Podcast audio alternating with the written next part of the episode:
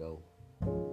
Uma certa vez, o pai disse para seu filho: Filho, todas as vezes que você magoar sua mãe, você vai pegar um prego e vai pregar nessa tábua.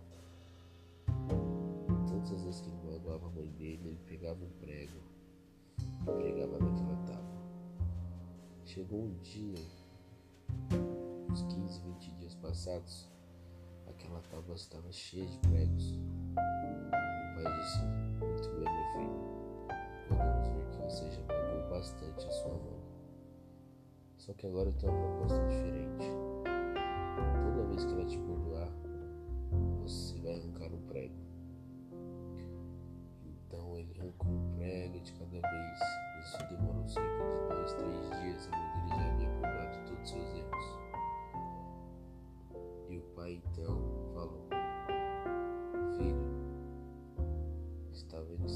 buracos na tábua? Os pregos são as mágoas. A falta dos pregos são o perdão. E os furos na tábua são as marcas deixadas pelo erro. Não deixe o erro te dominar. Não deixe que exista furos. Perdão é por completo. Perdão é esquecer.